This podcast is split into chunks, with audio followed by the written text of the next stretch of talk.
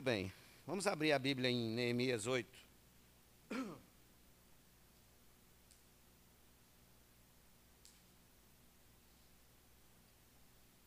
Na quarta-feira passada, eu falei com vocês sobre, pelo menos eu introduzi o que eu estava a falar na quarta-feira,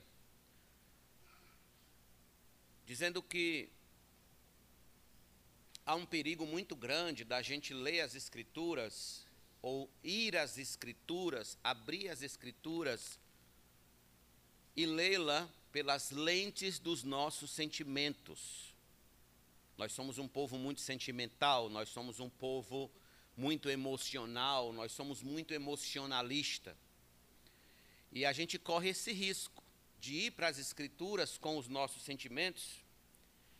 E quando você vai para as escrituras com os seus sentimentos em primeiro lugar, você tende a ver coisas que não existem. Você tende a ler coisas que não estão nas Escrituras e a interpretar coisas que não estão nas Escrituras. Tem um caso muito desses pastores que vocês sabem, que ele leu Oséias 3, né? E disse que tinha que adulterar com a mulher do seu próximo. Não é isso? E aí ele foi e adulterou mesmo. Ainda disse que estava na Bíblia. Está aqui, a Bíblia está mandando. Então ele não apenas leu as escrituras com o sentimento dele, ele leu, se não me falha a memória, foi Osés, capítulo 3, né? E ele não apenas leu as escrituras com os sentimentos dele, mas como ele também não viu um acento que tinha. Ele estava tão empolgado procurando um texto para fundamentar o pecado dele, e quando ele achou, por falta de um acento em cima do U, ele foi e pecou fazendo aquela loucura.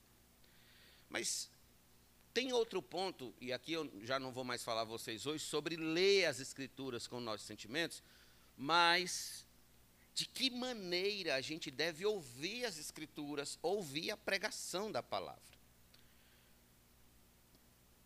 Então, é algo que eu, como pastor e como pregador, me preocupo muito nestes últimos tempos, nesses últimos anos, porque os crentes estão desaprendendo a ouvir pregação. Estão desaprendendo a ouvir a palavra. O resultado imediato disso é uma igreja menina, infantilizada, uma igreja que não amadurece, que não cresce, e uma igreja que gera problemas seríssimos para a sua geração. Então, eu chamo a atenção de vocês aqui para o livro de Neemias, capítulo 8.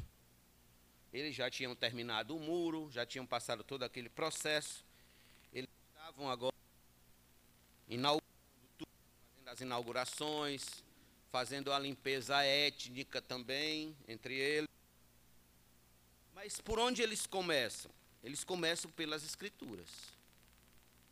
E aqui em Neemias diz assim: Quando chegou o sétimo mês e os filhos de Israel já estavam morando na cidade, todo o povo se reuniu como um só homem na praça, diante do portão das águas. E pediram a Esdras, o escriba, que trouxesse o livro da lei de Moisés que o Senhor havia ordenado a Israel. Vocês lembram que o livro da lei equivale ao Pentateuco, que são os primeiros cinco livros da Bíblia, ok? Esdras, o sacerdote, trouxe a lei diante da congregação, composta por homens e mulheres, e todos os que eram capazes de entender o que ouviam. Era o primeiro dia do sétimo mês. Esdras leu o livro em voz alta diante da praça que fica em frente ao portão das águas, desde o amanhecer até o meio-dia, na presença dos homens e das mulheres e dos que podiam entender. E todo o povo tinha os ouvidos atento ao livro, atentos ao livro da lei. Esdras, o escriba, estava num púlpito de madeira que fizeram para aquele fim. Estavam em pé ao lado dele, à sua direita, Matitias, Semanaías, Urias, Ilquias, Maazéias, e à sua esquerda estavam Pedaías, Misael, Malquias, Razum, Rasbandana, Zacarias e Mesulão.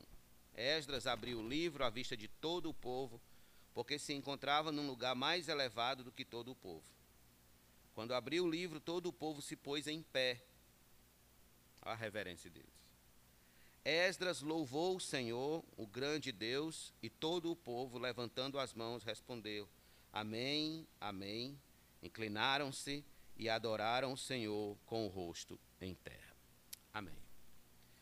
Perceba nesse texto, legado, o povo reunido para ouvir a palavra de Deus. O povo junto, não separado. Povo numa congregação solene, numa convocação solene, como um só homem, dispostos a ouvir a palavra de Deus. Isso aqui já quebra de início com a ideia do desejado, do não aceitar, por exemplo, se reunir em um ambiente como esse, a fim de ouvir a palavra, porque a pessoa vai dizer assim: se eu posso ouvir da sala da minha casa, eu vou já já explorar isso mais um pouco. Se eu posso ouvir da sala da minha casa a palavra de Deus, para que, que eu vou para templos feitos por mãos humanas? Só para dar dinheiro a pastor? Porque a turma entra logo por esse viés. A turma entra logo pela, pela história do dinheiro. Eu lá vou para isso, só exploração, e por aí se vai. Mas percebam que, historicamente, o povo de Deus, no que diz respeito a ouvir a palavra, sempre tinha um conceito de ajuntamento, de congregação, de estarem reunidos, não sozinho, feito células, feito uma célula cancerígena que quer crescer sozinha dentro do corpo, mas como o corpo em si, né, dentro da congregação. Esse era o interesse deles. O segundo ponto que eu quero chamar a atenção de vocês aqui é eles pediram que fosse lido o livro da lei. A leitura do livro da lei e as explicações, conforme a gente vai ver aqui nesse livro, que à medida que eles iam lendo, os, os, sacerdotes e outros iam explicando o livro da lei para o povo de um modo geral, era exatamente a pregação, era a aplicação do livro da lei, era o que tornava a, a, a, não a mera leitura formal da lei, mas uma leitura viva, uma leitura que trouxesse impacto e mudança para a conduta e obediência do povo. Então, à medida que ele ia lendo, ele ia explicando e ele ia aplicando. Então, por exemplo, quando você lê Deuteronômio 28, está aqui um bom exercício para você fazer em casa amanhã. Lê Deuteronômio 28 sobre as bênçãos e as maldições, em referência à, à, à obediência do povo de Deus à medida que eles iam lendo aquilo ali, eles iam explicando a fim de que o povo entendesse que o, o, o, exílio do qual eles estavam voltando era exatamente fruto de quê? Das maldições que eles não observaram numa conduta de desobediência que tiveram no passado. Então eles estavam apenas sofrendo e Ezra estava com essa oportunidade de dizer isso para eles também. Neemias 8 e Deuteronômio 28. Em casa, em casa é Deuteronômio 28, aqui é Neemias 8. Então veja, no, no final, no, isso, Deuteronômio.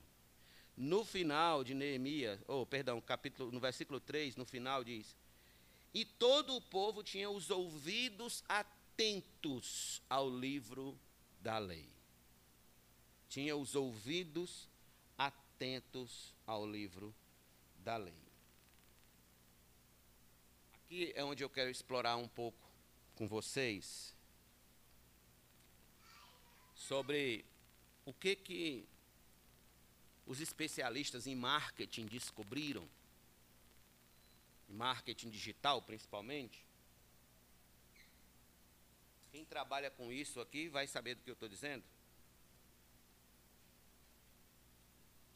que a moeda mais cara do nosso tempo não é ouro nem prata. A moeda mais cara do nosso tempo é atenção. Atenção. Anote isso aí. É a moeda mais cara. Então, quando você abre, por exemplo, um vídeo do YouTube, de início abre lá uma propagandazinha, pelo menos cinco segundos, se você quer assistir aquele vídeo, você é obrigado a dar da sua atenção para aquela empresa. No final das contas, você não pode, você não precisa nem comprar o produto, você não, você não vai comprar. Eu acho que de 100% dos, dos vídeos de YouTube, por exemplo, que eu já vi aparecer propaganda para mim, nenhum eu comprei. Aquela, aqueles produtos que aparecem lá. Se comprei, foi por tabela, alguma coisa. Um sabão, um negócio. Mas diretamente, não. Mas aquela empresa ganhou 5 segundos, no mínimo, da minha atenção. Ela, se eu queria assistir o vídeo, ela, eu tive que dar cinco segundos da minha atenção para algo que eu não queria. Por quê? Porque as empresas descobriram que a minha atenção é a moeda mais valiosa. Então, quando eu pago uma propaganda na internet ou na TV, né? antigamente era mais na TV, hoje é mais em âmbito de internet, eu estou exatamente comprando a atenção das pessoas que acessam aquele aplicativo para poder mostrar o meu produto. Só que no final das contas, eu estou mostrando o meu produto para alguém que se tornou um produto. A sua atenção virou um produto. Certo? Bem, é assim que funciona. É errado isso? Não, não estou entrando nessa questão ética, dizer se é errado, se é certo. Não é isso. Não estou entrando nesse pormenor. Eu estou dizendo apenas que nós hoje temos algo muito valioso, muito poderoso, e a gente não se dá conta. É exatamente a nossa atenção. Com o que ou a que a gente dá atenção. E eu, eu achei interessante isso aqui. E o povo tinha os ouvidos atentos. Atento vem da palavra atenção, né? Eles estavam atentos. Ou seja, estavam prestando atenção a quê? Ao livro da lei, à medida que era lido, que era pregado, que era ensinado, que era aplicado, que era explicado. Eles tinham os ouvidos atentos.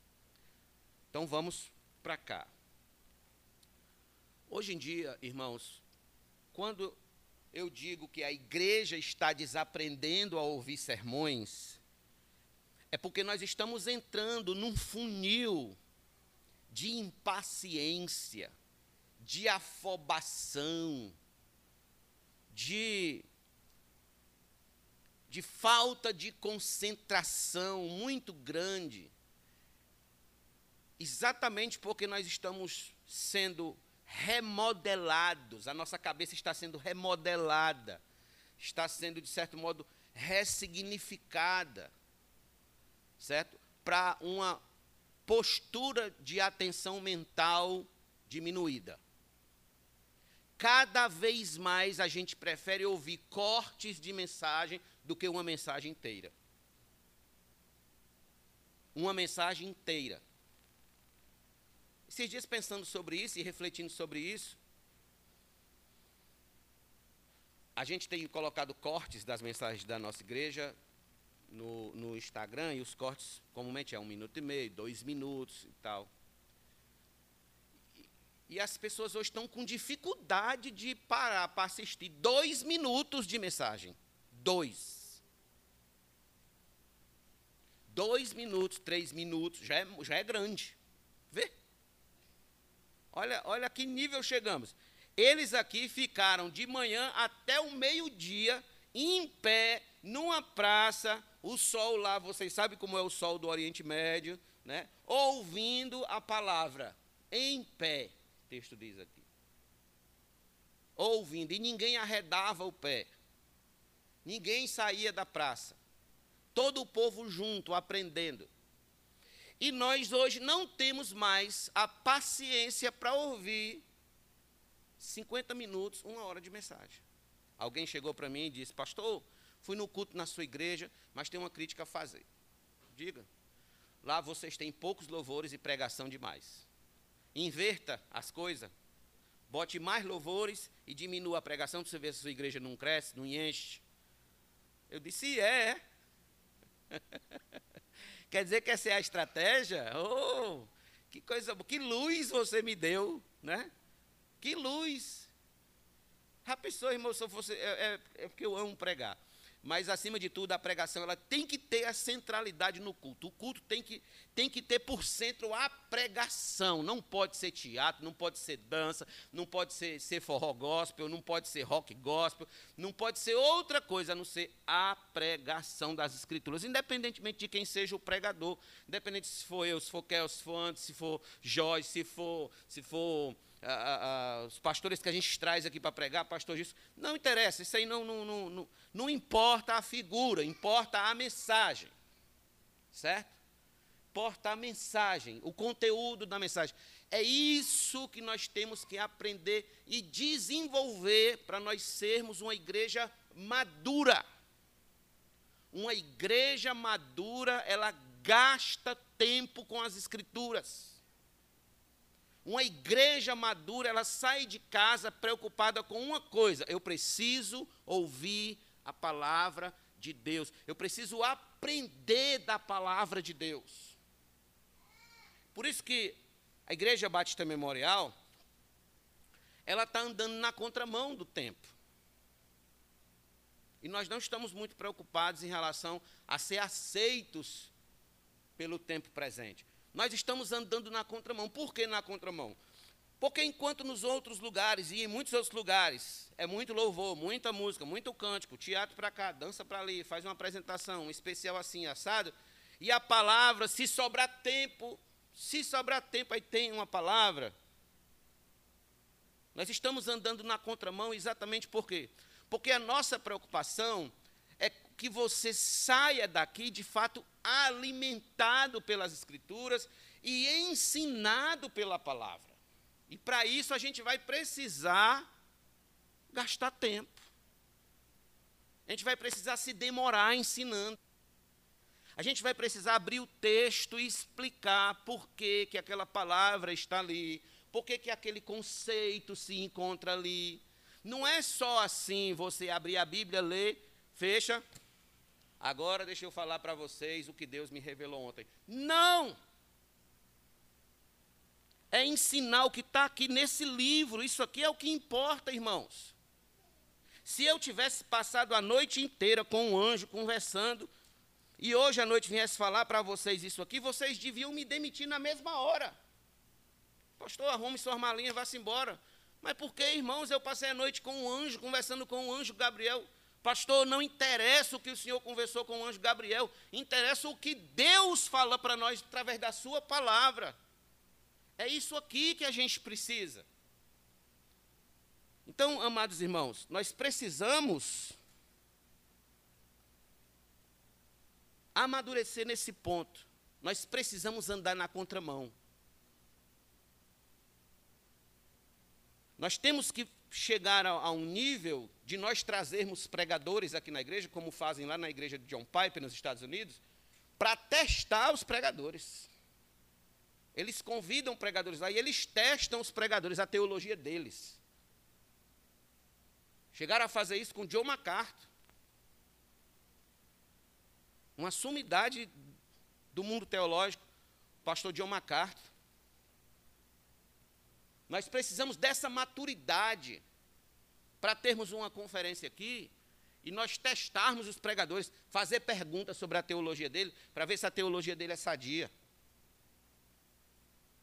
Mas para isso, vocês vão ter que gastar tempo com as escrituras. Vocês vão ter que desenvolver o hábito de ouvir pregações, uma hora de pregação. Uma hora, uma hora e meia.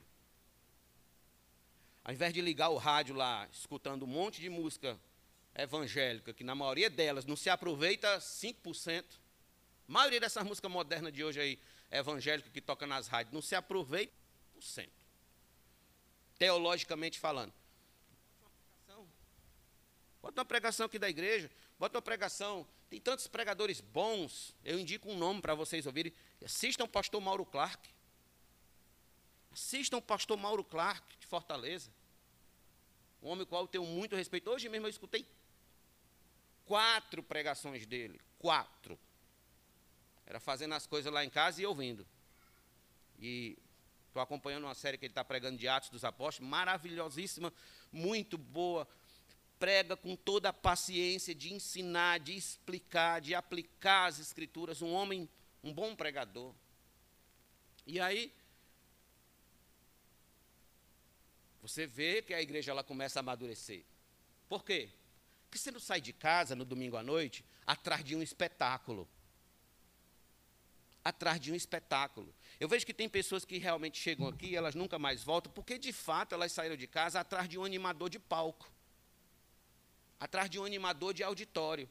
E é uma coisa que eu não sou e nem instruo ninguém que prega aqui a, a ser assim. Pregue as escrituras. Pregue a palavra. O pão do céu é a palavra, ele é o pão que, ela é o pão que alimenta. Nós temos ó, é, é, exortações durante todas as escrituras para meditar, mas meditar em quê? Meditar no universo, no pôr do sol, meditar no, no, no canto do sabiá, não. Meditar nas escrituras. Temos várias passagens sobre isso. Quer ver uma? Abra aí, por favor, em Josué, capítulo 1. Olha o que Deus disse para Josué. Josué capítulo 1.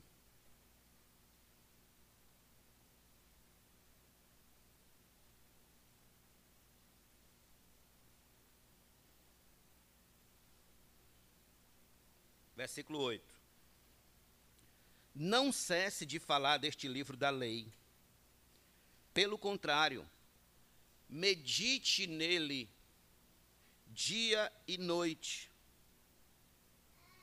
para que você tenha o cuidado de fazer segundo tudo o que nele está escrito.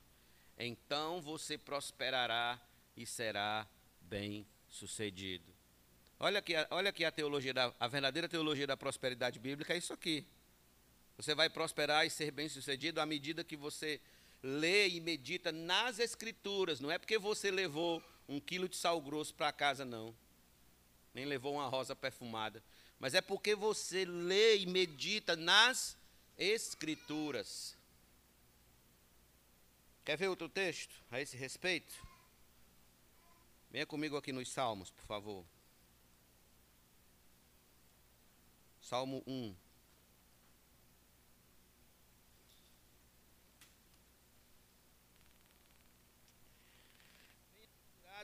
Que não anda no conselho dos ímpios, nem se detém no caminho dos pecadores, nem se assenta na roda dos escarnecedores.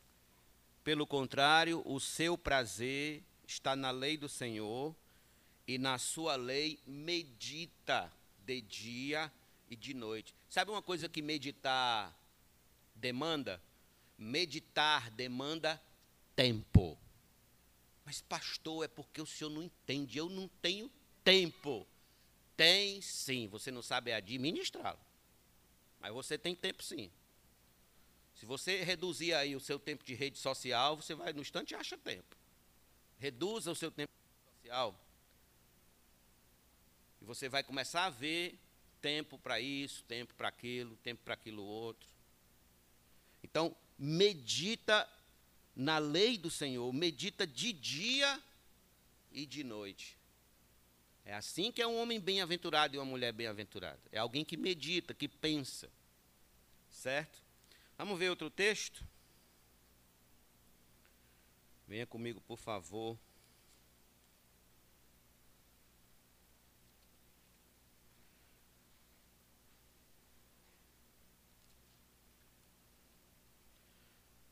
Timóteo. Aliás, antes de Timóteo, Vamos para Atos, por favor. Atos. Um texto conhecidíssimo. Capítulo 2.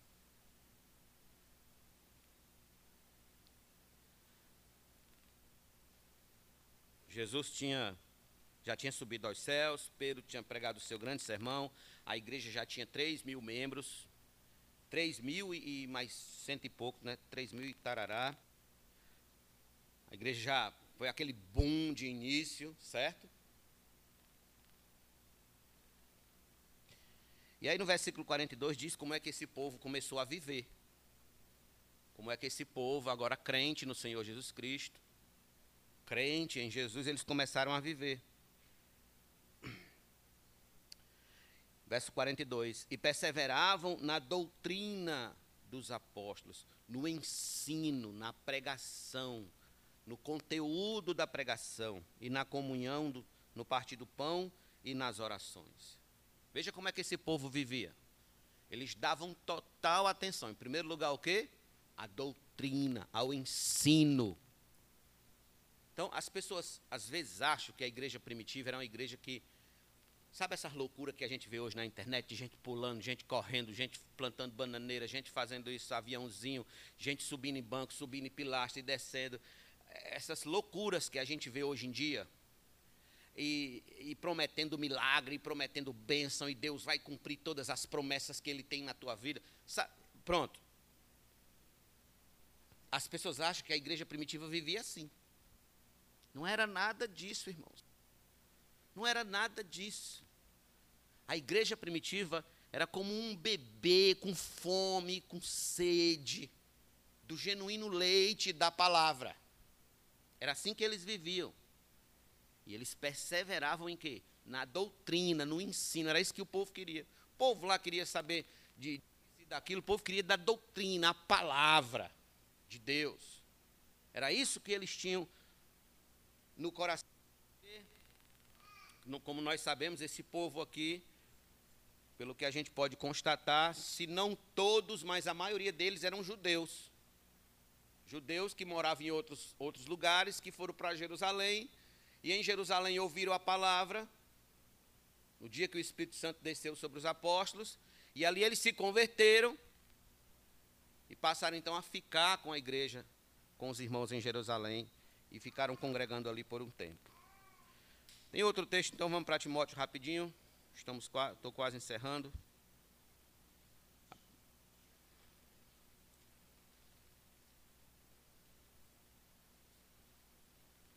Capítulo 2 Timóteo 4.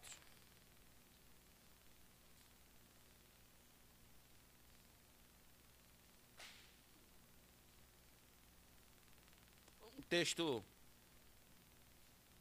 um texto muito conhecido nosso também, muito necessário de ser relembrado.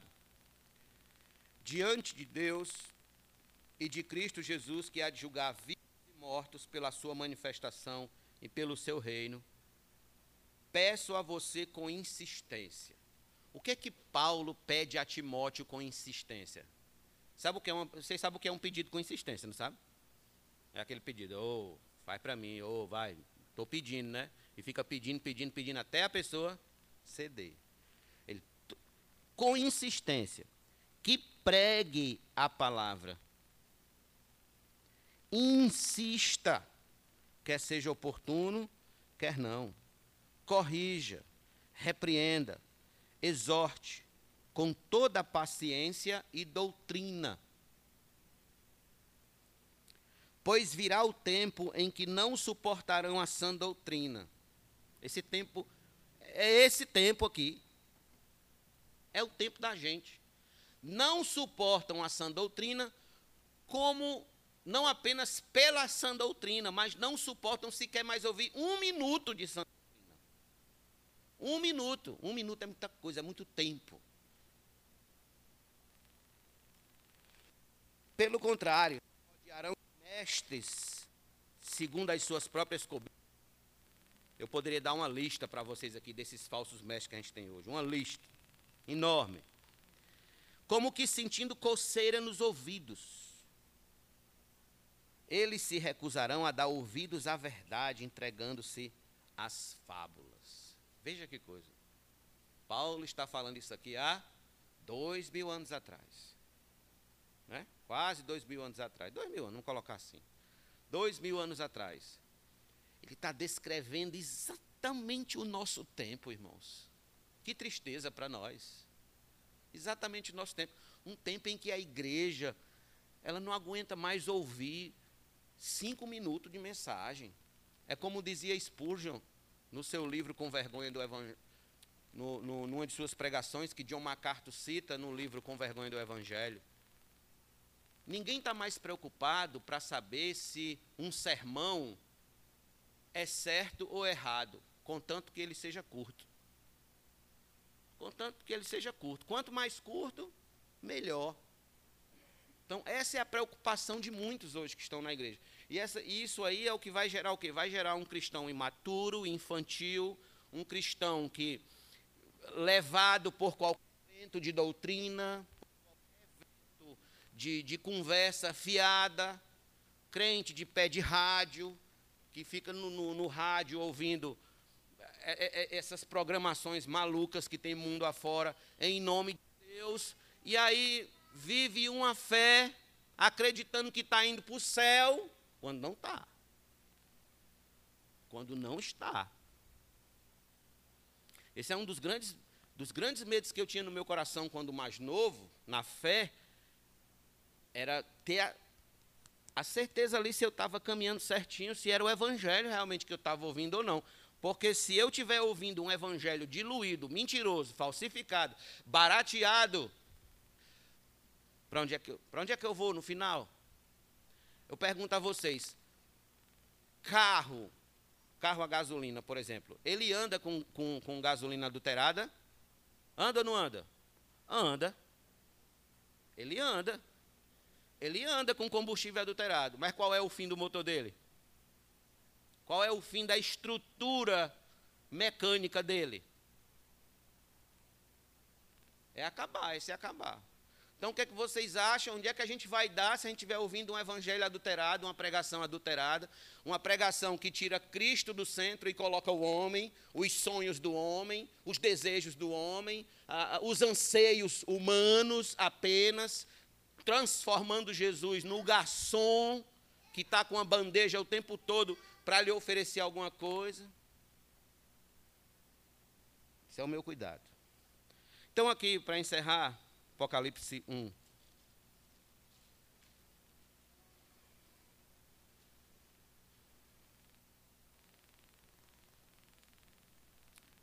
Versículo 3.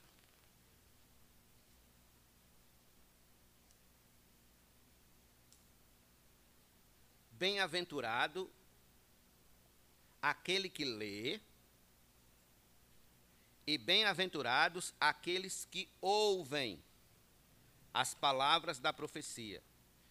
Eu acho interessante isso aqui porque nós temos exatamente aqui a figura do que lê a palavra da profecia é o que está pregando, é o que vai pregar, é o que vai ensinar a palavra da profecia. E ele diz: Bem-aventurados aqueles que ouvem as palavras da profecia, agora já é o, o público, o povo, e guardam as coisas nela escritas, pois o tempo está próximo. Tanto quem prega quanto quem ouve são bem-aventurados. Tanto quem ensina quanto quem ouve são bem-aventurados. Mas para que isso aconteça, você precisa o quê? Guardar. O que é guardar aqui? Guardar aqui é exatamente você praticar, você colocar em prática, você colocar no chão da fábrica da sua vida mesmo e fazer a coisa acontecer. E para isso você vai precisar de quê? De gastar tempo. Tempo com as Escrituras. Então, quando você vier para o culto no domingo à noite, comumente a gente anuncia o texto que vai pregar, medite nesse texto antes em casa, leia esse texto. Sempre eu peço para os irmãos compartilhar, e está lá o exposição do texto tal, tal, tal. Então, dê uma lida nesse texto, estude esse texto, medite sobre ele, sabe? E, e venha já com o coração amaciado, como a gente diz, amaciado, depois de uma leitura, de uma boa meditação sobre as Escrituras naquela questão, para você vir para cá aprender o que o texto vai, vai nos ensinar. Não necessariamente, não espere chegar aqui e encontrar um palco, alguém que vai começar a mensagem logo botando o auditório para cima e que vai deixar você em êxtase e que vai você sair daqui com, com sabe, todo arrepiado, empolgado, extasiado. Não, não, não, não. Acalme seu coração. Acalme seu coração. Uma igreja, uma igreja sadia, irmãos, ela está preocupada em ensinando ao seu povo. Ela não está preocupada em ter um auditório aqui pulando, correndo, cheio para cá, para lá, para poder. A gente está inventando coisa para segurar o povo. Inventando.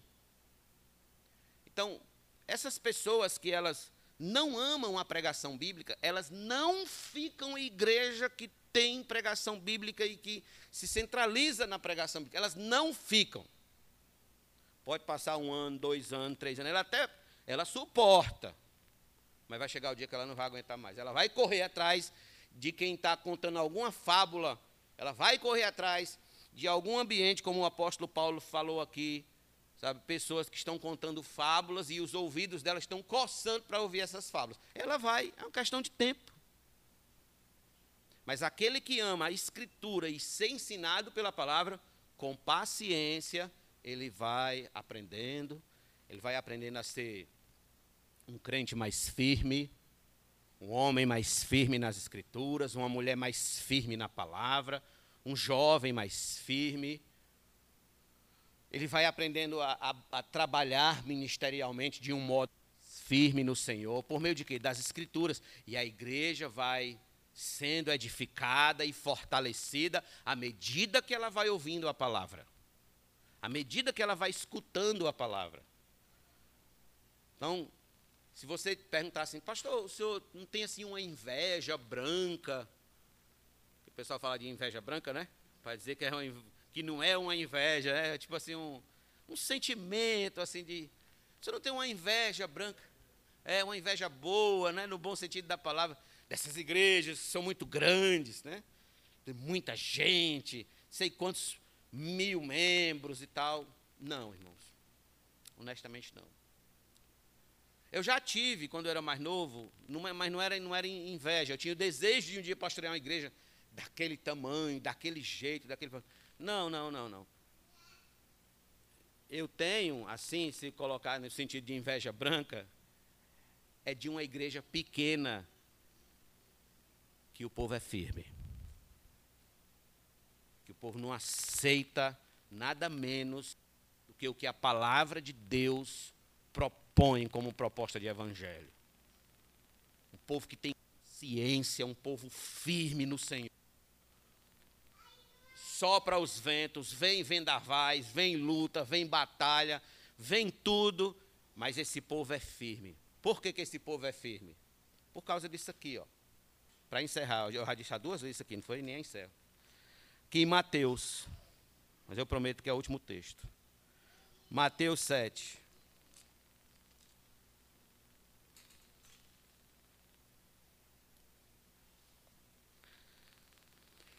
Vinte e quatro. Todo aquele, pois, que ouve estas minhas palavras e as pratica, será comparado a um homem prudente que construiu a sua casa sobre a rocha.